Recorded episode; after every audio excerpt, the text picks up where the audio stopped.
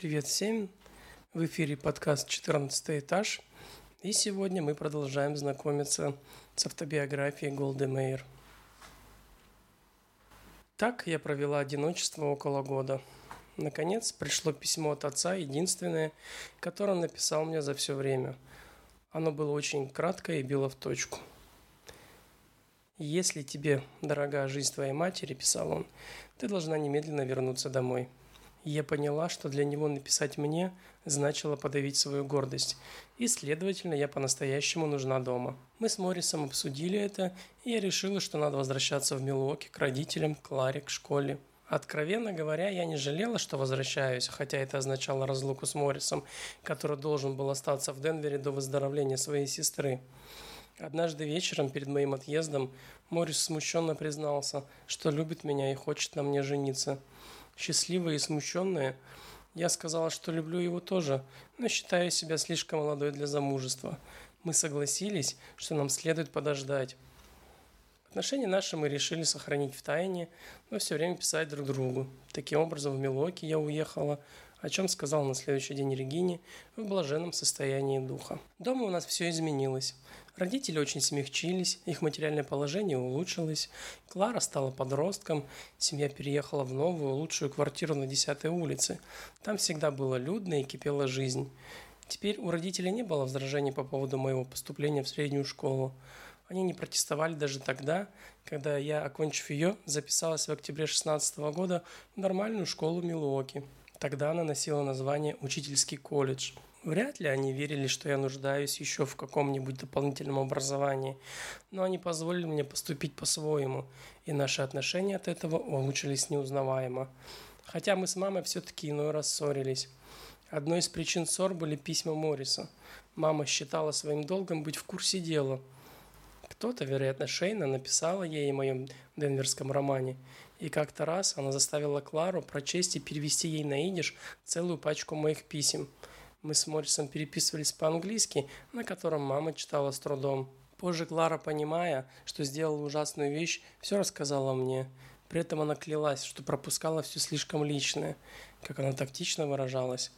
После этого Моррис стал писать письма на адрес Регины. По мере того, как их жизнь становилась легче, мои родители стали принимать все больше участия в общественной жизни. Мама, которой, думаю, в голову не приходило, что она может проявить себя вне узкого круга семейных дел и обязанностей, выказала, тем не менее, природный талант к благотворительности. Возможно, он развивался благодаря покупателям, рассказывавшим ей о своих затруднениях, пока она развешивала для них рис и сахар. Словом, хоть она и была занята, как никогда, но жилось ей легче – Однако у нее была очень сердившая меня привычка заявлять, что в Милоке все хуже, чем в Пинске. Например, фрукты. Кто в Пинске мог есть фрукты? Во всяком случае, не наша семья. Но мама продолжала восхвалять все, что было дома, а я со временем научилась не взрываться каждый раз, когда она делала это.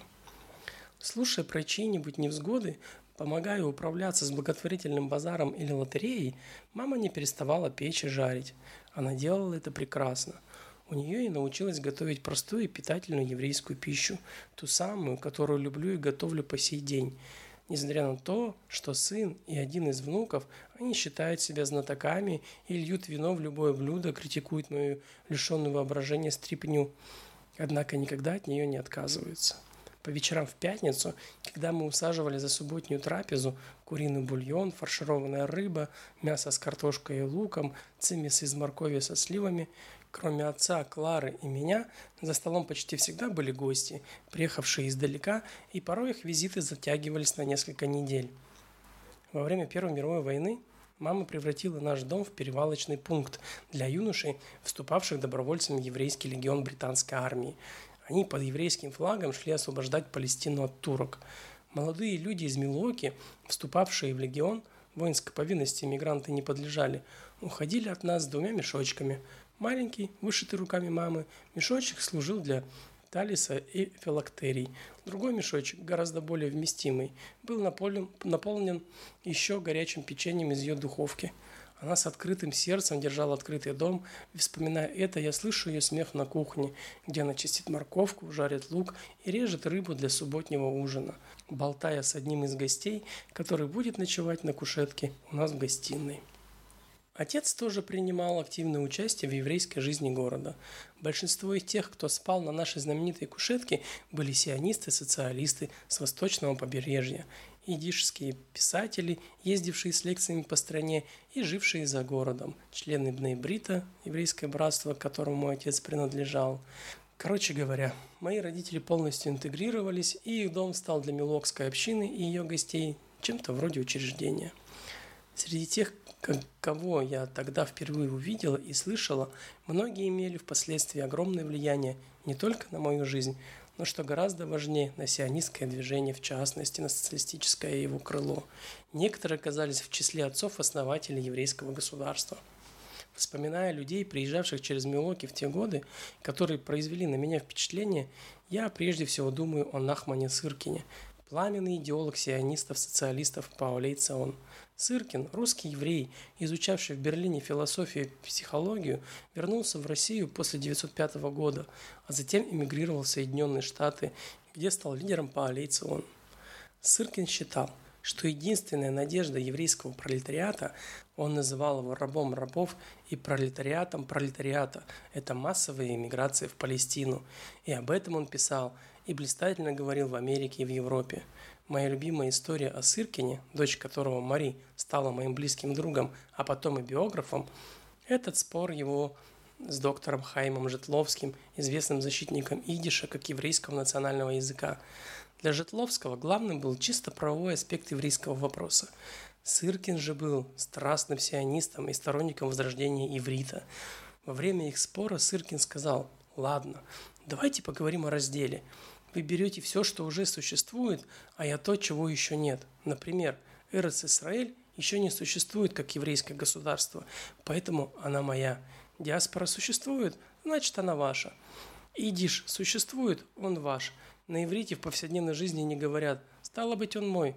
Ваш удел все реальное и конкретное, а моим пусть будет то, что вы зовете пустыми мечтаниями. Или Шмарьяху Левин – без сомнения, это был один из величайших сионистских ораторов того времени. Тысячи евреев покорялись его остроумию и шарму. Как и Сыркина, теперь его помнят смутно. Если молодые израильтяне знают его, то лишь потому, что в каждом самом маленьком городе Израиля есть улица его имени. Для моего же поколения он был один из гигантов. Если мы кого обожали, то, конечно, элегантного, мягкого интеллектуала Шмарию. Юмор – его был типично идишский. Так что его остроты даже трудно перевести на, дру- на другой язык. Он, например, говорил о евреях. Народ мы маленький, да паскудненький. Или, иронично описывая Палестину, говорил, что это прекрасная страна. Зиму можно проводить в Египте, где редки дожди, а лето в Ливанских горах. Как-то во время сионистского конгресса в Швейцарии он подошел ко мне очень взволнованный. «Голда», — сказал он, — «у меня есть дивная мораль для басни, но басни-то нет». 1924 году Шмаря поселился в Палестине, и наши пути стали пересекаться. Особенно живо я помню ужас, охвативший меня в 1929 году в Чикаго. Меня попросили выступить на очень большом митинге. На таком мне не случалось еще выступать. И вдруг я увидела Шмарию в одном из первых рядов. Боже мой, подумала, как же я посмею открыть рот, когда тут сидит Шмария. Но я выступила и потом получила большое удовольствие, когда он сказал, что я хорошо говорила. Первые палестинцы, которых я встретила, были Ицхак бен Цви, ставший потом вторым президентом Израиля, Яков Зрубвел, известный сионист-социалист и писатель, и Давид Бен-Гурион. Бен Цви и Бен Гурион приехали в Милоки в 1916 году вербовать солдат для еврейского легиона. Они жили в Палестине, но турецкое правительство их выслало, запретив когда-либо туда возвращаться. Зрабвел, осужденный на тюремное заключение, сумел бежать, но был заочно приговорен к 15 годам каторжных работ. Никогда раньше не встречала таких людей, как эти палестинцы.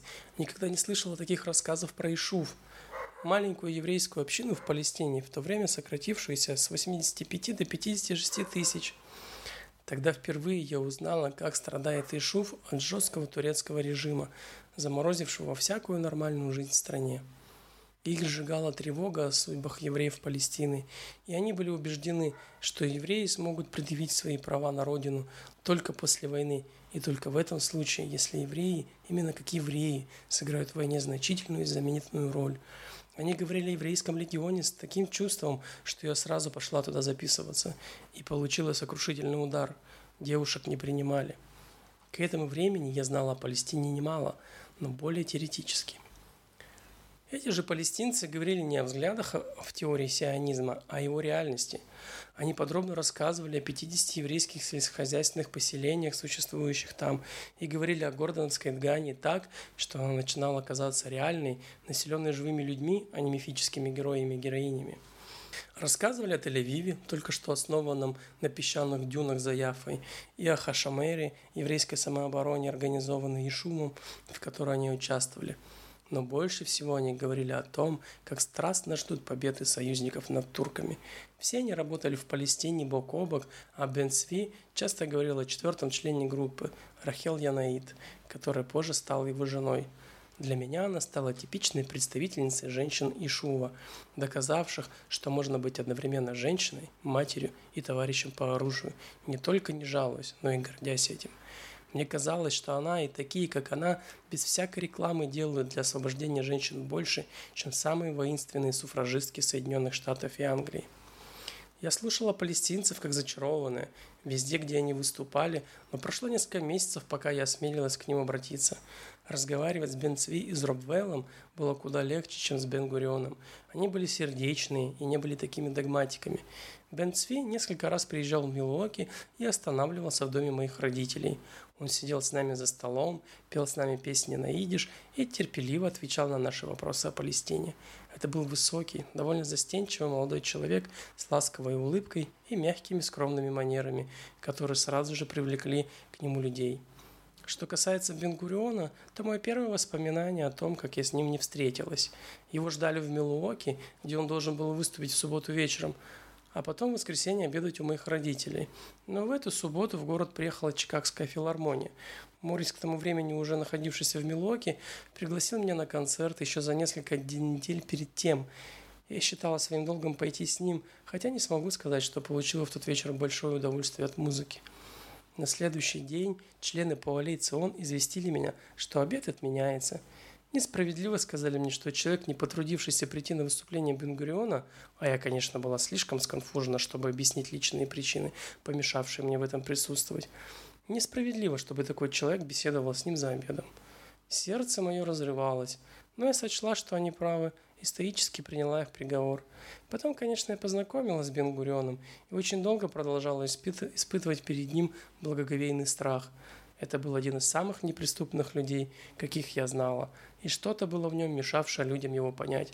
Но о Бенгурионе позже. Постепенно сионизм наполнял мою жизнь и сознание. Я не сомневалась, что так как я еврейка, мое место в Палестине, и что так как я сионистка-социалистка, я смогу работать в Ешуве, чтобы достичь стоящих перед нами социальных и экономических целей. Я еще не решилась уезжать.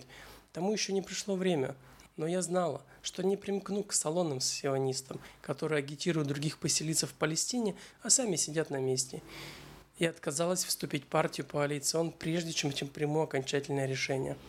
А была еще школа, был Моррис. Пока он оставался в Денвере, мы регулярно переписывались и перечитывая эти письма теперь, я вижу, что были в моей жизни маленькие трагедии и сомнения, знакомые всем девушкам. Почему у меня не черные, как смоль, волосы и не огромные сияющие глаза – а любит ли он меня? Мои письма, вероятно, были пересыпаны плохо скрытыми просьбами меня успокоить, и он успокаивал, хоть и не, и не в слишком галатных выражениях. Я много раз просил тебя не возражать мне, когда я говорю о твоей красоте, писал он. Каждый раз ты выскакиваешь с одним и тем же робким и самоуничижительным замечанием, которых я терпеть не могу. В других письмах мы конфузливо строили план на общего будущего, и дело неминуемо кончалось тем, что мы писали друг другу о Палестине – Морис тогда верил в сионизм гораздо меньше, чем я. Он был и романтичнее, и более склонен к размышлениям. Он мечтал о мире, где все будут жить мирно, а национальное самоопределение не слишком его привлекало. Он не думал, что и время может помочь наличие собственного государства. Ну, будет еще одно государство с обычными государственными тяготами и наказаниями. Вот что он писал мне в 1915 году. Не знаю, радоваться или печалиться, что ты стала такой страстной националисткой. Я в этом отношении совершенно пассивен, хотя очень уважаю твою деятельность, как и всякую другую, направленную на помощь страдающему народу. На днях я получил приглашение на митинг. Но так как я не вижу большой разницы между тем, где будут страдать евреи в России или на Святой Земле, то я не пошел. В 15 году евреи страдали во многих странах, и мы с отцом стали работать вместе во всяких организациях, созданных для оказания им помощи. Это, кстати, нас сблизило. В Первую мировую войну, как во Вторую, большинство мероприятий по помощи евреям Европы управлялись созданным тогда джойнтом, Объединенным комитетом по распределению помощи. Но в отличие от того, что было в 1940 году. Дела этой замечательной организации велись в ту пору и довольно плохо группой бюрократов, заседавших в Нью-Йорке, и Джойнт стал мишенью для жестких критических нападок. В результате социалистические еврейские группы решили основать собственную организацию, которую они назвали Народный комитет помощи. Сюда-то мы с отцом и вошли. Мы работали дружно, и до сих пор я с радостью вспоминаю наше содружество, хотя, по-моему, отец был несколько ошеломлен тем, что я становлюсь взрослой. В новой организации отец представлял свой профсоюз, а я маленькую литературную группу сионистов-социалистов, которую посещала после школы. Хотя теперь, даже не помню ее хитрого названия, я участвовал в ее деятельности. У нас была своя программа лекций. Лекторов мы приглашали из Чикаго. Они приезжали в Милуоки каждые две недели и проводили нечто вроде семинара по разным аспектам идишской литературы. Нам вечно не хватало денег на оплату лекторов и аренду зала, поэтому мы брали с наших членов по 25 центов за лекцию. Довольно много для этого времени. Один мужчина, посещая все лекции, но отказывался платить. «Я не ради лекции прихожу», — объяснял он. «Я прихожу, чтобы задать вопрос». В конце войны родилось еще одно еврейское движение – Американский еврейский конгресс. Ему предстояло сыграть ведущую роль в создании Всемирного еврейского конгресса в 1930 году. В те дни бунт – пересаженный на американскую почву, не возражал против создания Конгресса, хотя и противился яростной его пропалестинской ориентации. В 18 году, когда во всех больших еврейских общинах Америки проводились выборы, это были первые выборы, которые проводили американские евреи, страсти накалились. Сионисты тащат в одну сторону, бундовцы в другую. Мы с отцом активно участвовали в выборной кампании и не сомневались, что Конгресс должен поддержать сионизм. Я решила, что работать среди евреев надо поблизости от синагоги, особенно во время еврейских праздников, когда в синагогу ходят все. Но так как обращаться к конгрегации молящихся имеют право только мужчины, то я поставил ящик из-под мыла у самого выхода из синагоги, забралась на него, и входящие вынуждены были слушать хоть часть того, что я говорила о платформе по Алейцион. Самоуверенности в этом случае у меня хватало, так как очень много людей, выходящих из синагоги, останавливались, чтобы меня послушать. Я решила, что мне следует повторить свое выступление в каком-нибудь другом месте. О моих планах узнал отец, и начался страшный скандал. «Дочь мой Шимабович», — огремел он, — «стоять на ящике посреди улицы, чтобы все на тебя пялили глаза. Шанде, стыд и позор». Я пыталась объяснить, что я обязалась выступать, что друзья ждут меня на улице, и что в этом нет ничего необыкновенного. Но отец не хотел слышать. Мама стояла между нами, как судья между боксерами, а мы кричали до хрипоты. Никто так и не уступил. Отец, красный от бешенства, крикнул, что если я все-таки пойду, то притащит меня домой за косу. Я не сомневалась, что он так и сделает. Обычно он свои обещания сдерживал, но я все-таки пошла. Предупредив своих друзей на углу о том, что отец вступил на стропу войны, я влезла на свой ящик и произнесла речь, умирая от страха. Когда наконец пришла домой, мама ждала меня на кухне. Отец уже спал. Но оказывается, он побывал на уличном митинге и слышал мое выступление. И откуда у него все это, с удивлением он сказал маме. Он так увлекся моими выступлениями на ящике из-под мыла, что совершенно забыл о своей угрозе. Больше никто из нас не вспоминал об этом случае, но я лично считаю ту свою речь самой удачной в моей жизни. Примерно в это же время я начала по-настоящему преподавать. Деятели по он открыли народную школу – Фольксшуле – школу на в еврейском центре Милуоки. Занятия проходили в субботу вечером и воскресенье днем, а после полудня в один из будних дней. Я преподавала идиш – чтение, письмо, начатки литературы и истории. Идиш, казалось мне, есть самая крепкая связь между евреями, и я любила преподавать его. Не к этому готовила меня Милуокская нормальная школа, но и радовалась, что я могу познакомить еврейских детей в нашем городе с великими идишскими писателями, которыми так восхищалась. Конечно, английский язык прекрасен, но идиш был языком еврейской улицы, тем естественным, теплым домашним языком, который объединял разбросанную нацию. Теперь мне кажется, что тут я проявляла даже некий педантизм. Если кто-то из детей мешал идиш с английским, то мне это казалось преступлением. Было время, когда я считала, что в Палестине у евреев должно быть два языка – идиш и иврит. Уж там-то. Разве можно подумать о том, чтобы там обойтись без идиша? Когда деятели коалиции захотели открыть отделение англоговорящих и обратились с этим ко мне, и я слышать об этом не захотела. если люди хотят вступить в коалицию то они уж во всяком случае должны знать идиш. Конечно, потом оказалось, что я сделала бы лучше, если бы в то время приналегла на иврит. Но кто мог знать? Потом в Палестине я, разумеется, выучила иврит, но мой иврит никогда не был так хорош, как мой идиш. Мне нравилось преподавать в фолькскшуле. Я любила детей, и они меня любили, и я чувствовала, что приношу пользу. По воскресеньям, если позволяла погода, мы с родителями, с некоторыми учениками и с Моррисом, если он был в это время в Милуоке, отправлялись на пикник. Мама заготовляла горы еды, мы усаживались в парке под деревьями и пели. Тогда я еще не курила и распевала вовсю. Потом родители засыпали на траве, накрыв лица еврейскими газетами, издававшимися в восточном побережье. Каждую субботу они прочитывали эти газеты от доски до доски, а мы разговаривали о жизни, свободе и стремлении к счастью до самого захода солнца. С заходом солнца мы отправлялись домой, а мама кормила нас всех ужином. Сразу после войны, когда по Украине к Польше прокатились еврейские погромы, на Украине ответственность за них нес в основном известный командующий украинской армии Симон Петлюра, чьи войска вырезали целые еврейские общины. Я помогла организовать марш протеста на одной из главных улиц Милуоки. Еврей, владелец большого универмага, услышав о моих планах, попросил меня к нему зайти. «Я слышал, что вы собираетесь устроить демонстрацию на Вашингтон-авеню», — сказал он. «Если вы это сделаете, то я уеду из этого города, так и знаете». Я сказал, что не возражаю, пусть уезжает. Марш все равно будет проведен. Меня совершенно не беспокоило, что подумают или скажут люди, когда он считал с моей стороны это неразумным. Евреям нечего стыдиться, сказала я. Более того, я уверена, что я выражаю свои чувства по поводу убийств и надругательств, которые подвергаются евреи за океаном. Мы заслужим уважения и сочувствия всего нашего народа. Это была очень удавшаяся манифестация. В ней приняли участие сотни людей, хотя трудно было поверить, что в Милоке столько евреев. Меня изумило, несмотря на храбрые заявления, которые я делал владельцу универмага, что в демонстрации участвовало столько неевреев. Я посмотрела в глаза людям, стоявших вдоль тротуаров, и чувствовала, что они поддерживают нас. В те дни марши протеста были редкостью, и нас прославили на всю Америку. Пожалуй, тут уместно будет сказать, что я лично никогда не сталкивалась в Милуоке с проявлениями антисемитизма. Хотя я и жила в еврейском районе и общалась главным образом с евреями, и в школе, и вне школы у меня, разумеется, были друзья не евреи. Так было на протяжении всей моей жизни. И хотя они не были так же близки мне, как евреи, я чувствовала себя с ними совершенно свободно и непринужденно. Думаю, что именно в день нашего марша я поняла, что нельзя больше откладывать решение о переезде в Палестину.